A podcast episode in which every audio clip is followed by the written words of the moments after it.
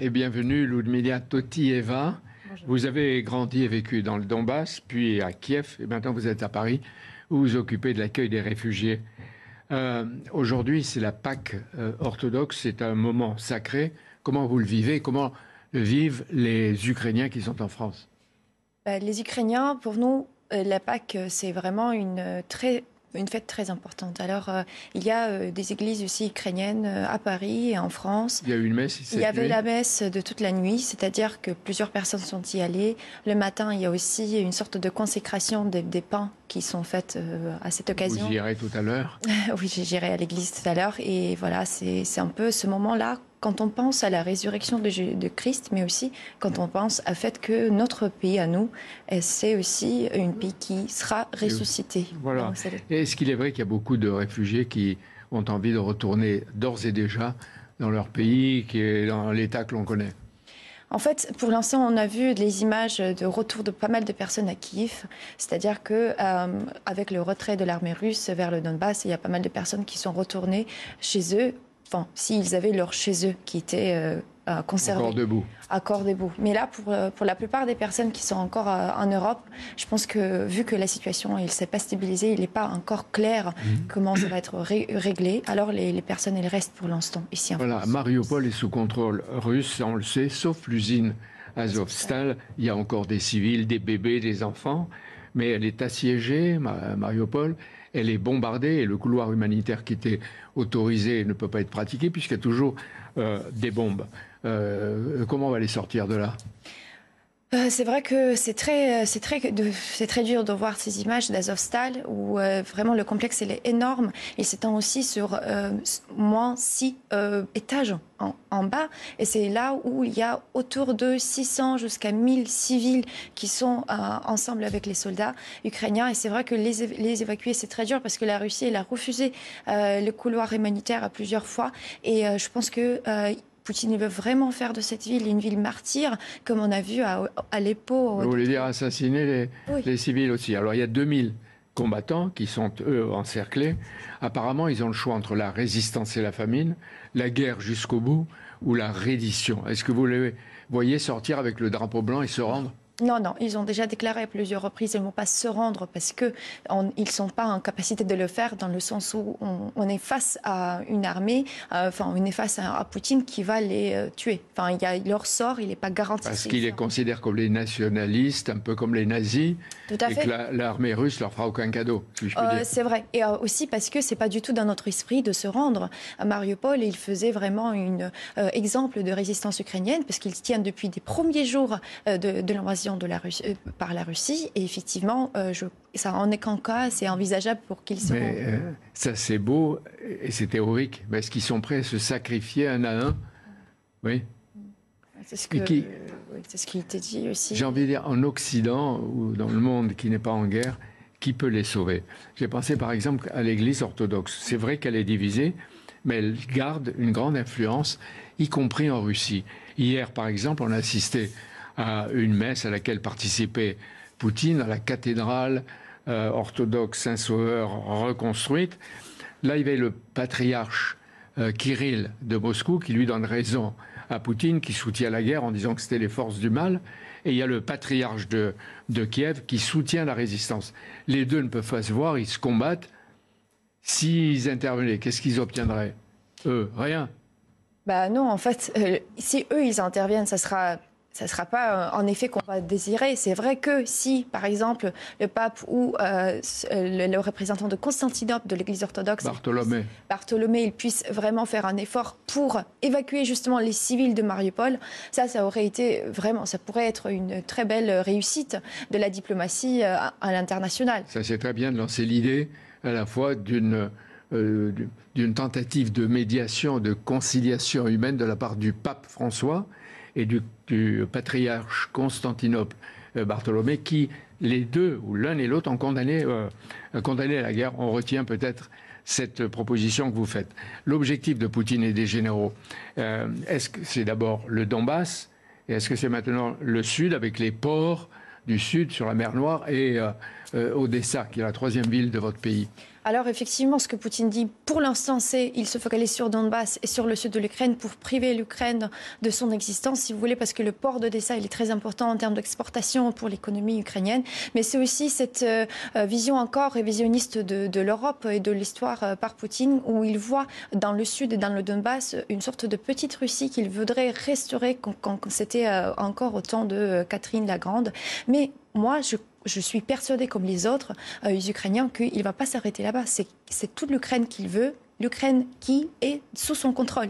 C'est pour ça qu'il y a quand même euh, des bombardements qui s'est perpétué à Lviv. C'est pour ça que dans l'Ouest, dans l'Ouest, et c'est pour ça que Kiev aussi, il est dans la situation de pression parce qu'on ne peut pas être sûr. On est en fait nulle part sûr et en sécurité en Ukraine pour Alors, on se demande... que Poutine il est au pouvoir. On se demande pourquoi les, les Ukrainiens qui sont en Europe retournent à Kiev ou à Lviv, alors qu'elles peuvent être à nouveau euh, bombardées. Mais est-ce que les Ukrainiens ne demandent pas trop?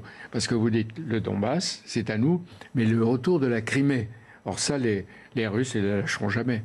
Bah, il faut déjà demander les populations autochtones de la Crimée, c'est-à-dire les Tatars de la Crimée. Et toutes les oppressions qu'ils ont vécues depuis que Poutine est venu et elle a récupéré la Crimée, c'est atroce et c'est abominable ce qu'il a fait contre ce peuple autochtone. Mais les russophones sont au contraire favorables à Poutine, c'est ça Oui, ils sont favorables. Après, il faut euh, se poser les bonnes questions. Est-ce qu'on va suivre le droit international euh, jusqu'au bout? C'est-à-dire qu'il y a euh, l'inviolabilité des territoires, il y a l'intégrité territoriale ukrainienne qui devrait être garantie, elle, elle n'était pas garantie. Et qu'est-ce, qu'on, qu'est-ce que le peuple qui en fait, historiquement occupé la Crimée, le, les Tatars, qu'est-ce qu'eux, ils pensent? Ils soutiennent l'Ukraine et ils sont en faveur de la libération de la Crimée euh, des troupes russes. Donc, c'est pas fini? Non, c'est pas fini. Mais est-ce que c'est la guerre du Donbass ou la guerre d'Ukraine? Pour vous, c'est la guerre de toute l'Ukraine Oui, c'est la guerre de toute l'Ukraine, mais plus encore, c'est la guerre, euh, moi, je crois, de toutes les démocraties, c'est-à-dire de tout l'Occident. C'est exactement ce que disait hier euh, Zelensky. il demandait aussi euh, d'aller voir euh, Poutine. On se demande si un jour il y aura un rendez-vous entre eux. Mais la conférence de presse qu'il a faite hier, elle était exceptionnelle. Je l'ai regardée, sans doute vous aussi, une heure, une heure et demie, euh, dans les sous-sols du métro de Kiev. Ça, c'est très impressionnant parce que ça fait écho à Azovstal, où les gens sont maintenant avec les civils et les soldats enterrés, enfin, on peut dire dans le sous-sol. Là, lui, il était aussi dans le sous-sol.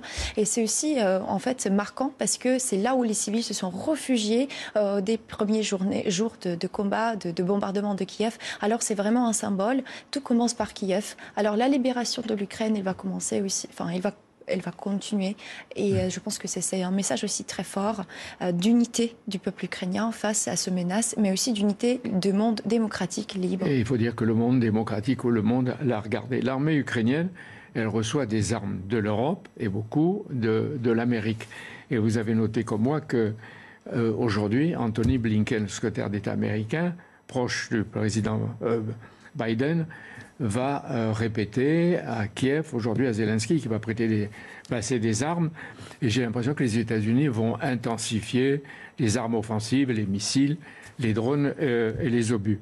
Est-ce que c'est un moyen d'apaiser ou au contraire d'entretenir la guerre? Là, ce n'est pas la question d'apaiser Poutine. C'est la question que l'Ukraine puisse gagner, avoir le victoire. Et ce victoire-là, ce sera aussi manifestement le victoire des États démocratiques sur l'autocratie et sur euh, ce que Poutine est en train d'installer en Europe, c'est-à-dire un terreur et la division totale. Alors, en ce qui concerne les États-Unis, c'est vrai que l'Europe, l'Union européenne, elle a beaucoup, beaucoup aidé l'Ukraine, mais comme tous les, les, États, enfin, on a tous nos limites. Alors l'Europe, elle a déjà touché à ses limites en termes euh, d'armes qu'elle puisse livrer à l'Ukraine. Et c'est aussi par rapport à des stocks et autres choses, euh, pas, pas tout à fait, mais c'est là où les États-Unis et leur intervention peut être décisive pour notre victoire. J'ai dit tout à l'heure que vous occupiez de l'accueil en France des réfugiés ou de certains d'entre eux. Il y en a 57 000. Vous euh, recevez la femme de votre cousin, ses enfants. Euh, comment ils sont arrivés ici? Alors, ils sont arrivés par la Pologne. Euh, après, ils ont pris un train jusqu'au jusqu'au Berlin, en fait, euh, et après jusqu'à Paris. C'était long, euh, mais ils sont, ils sont quittés, ils ont quitté leur, leur maison et ils sont, se sont réfugiés d'abord à Ivano-Frankivsk, qui est à l'ouest de l'Ukraine. La, la, Suisse, aujourd'hui, attend 100 000 réfugiés. Mm. Elle fait ce qu'elle peut, avec d'après ce qui nous, qui nous est dit, avec une générosité limitée. Puis la Pologne, elle aussi, elle est débordée. Il paraît que l'État euh, ne fait pas autant qu'il devrait faire. Et la France, comment elle se comporte, l'État français? Est-ce les, les, les aides, les subventions, les emplois, les logements? Alors, euh, on est très euh, enfin, touché par euh, la solidarité des, des Français euh, envers les Ukrainiens, c'est-à-dire les particuliers qui accueillent les, les, Ukrainiens, les réfugiés chez eux. Euh, L'État français, il a fait beaucoup d'efforts pour pouvoir donner aux meilleurs, les meilleures conditions, c'est-à-dire le statut de protection temporaire qui permettent de travailler et aussi permettent d'avoir des certaines allocations, comme si, si, si c'était les personnes qui... Temporaire, c'est-à-dire d'une durée de combien? Là, c'est pour six mois, renouvelable encore six mois, et c'est jusqu'au mi, euh, mi, mi-année de 2023, si je ne me trompe pas. Votre cousine, elle a trouvé du travail? Euh, pas encore, euh, parce qu'ils étaient malades quand ils sont venus. Alors, euh, les enfants étaient malades, elle était malade. Mais elle Là, parle français? euh, il, elle apprend, elle apprend. Les enfants sont déjà à l'école, euh, ils adorent d'ailleurs, et du coup, euh, tout le monde se met à petit. Mais les Ukrainiens qui parlent euh, anglais, russe, euh, allemand Est-ce qu'ils trouvent plus facilement du travail? Oui, Certainement, euh, dans le secteur d'hôtellerie par exemple, dans d'autres types de secteurs, là où il faut plutôt anglais pour pouvoir parler. Euh, c'est vrai que par exemple, c'est pas le cas de, de voilà de, de, la famille qu'on accueille parce qu'ils viennent d'une petite village et ils ne parlent pas anglais suffisamment pour pouvoir. Est-ce que vous demandez ce matin aux entreprises grandes et petites de favoriser l'emploi, peut-être le logement, et surtout d'abord un emploi? Pour les Ukrainiens exilés momentanément? Euh, tout à fait, c'est vrai, c'est cet élan de solidarité, il pouvait être soutenu euh, par les entreprises qui vont pouvoir ouvrir leurs portes parce que euh, les, les, Ukrainiens, c'est une peuple quand même très travailleur. On, on, est là aussi pour pouvoir travailler, pour pouvoir contribuer dans l'économie. S'ils trouvent un travail, un logement, ils restent?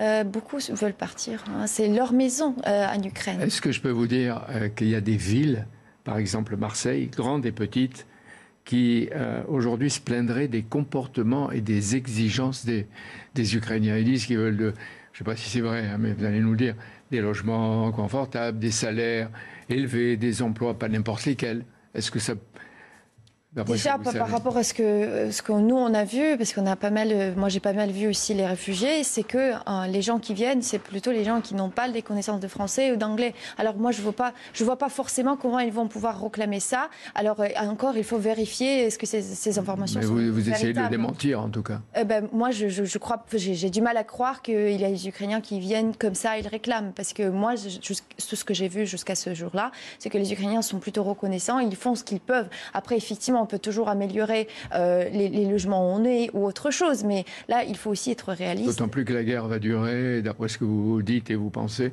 encore quelques saisons, le printemps, l'été. Euh, J'ai envie de vous souhaiter un bon dimanche, la messe parce que vous y allez tout de suite, et pour les Français, vous savez que c'est une journée historique. Tout à fait. Très à bientôt, Ludmila. À bientôt. Merci beaucoup. Merci beaucoup à vous, Jean-Pierre Elkabach, et merci à vous, Ludmila Taotieva, d'être venu sur notre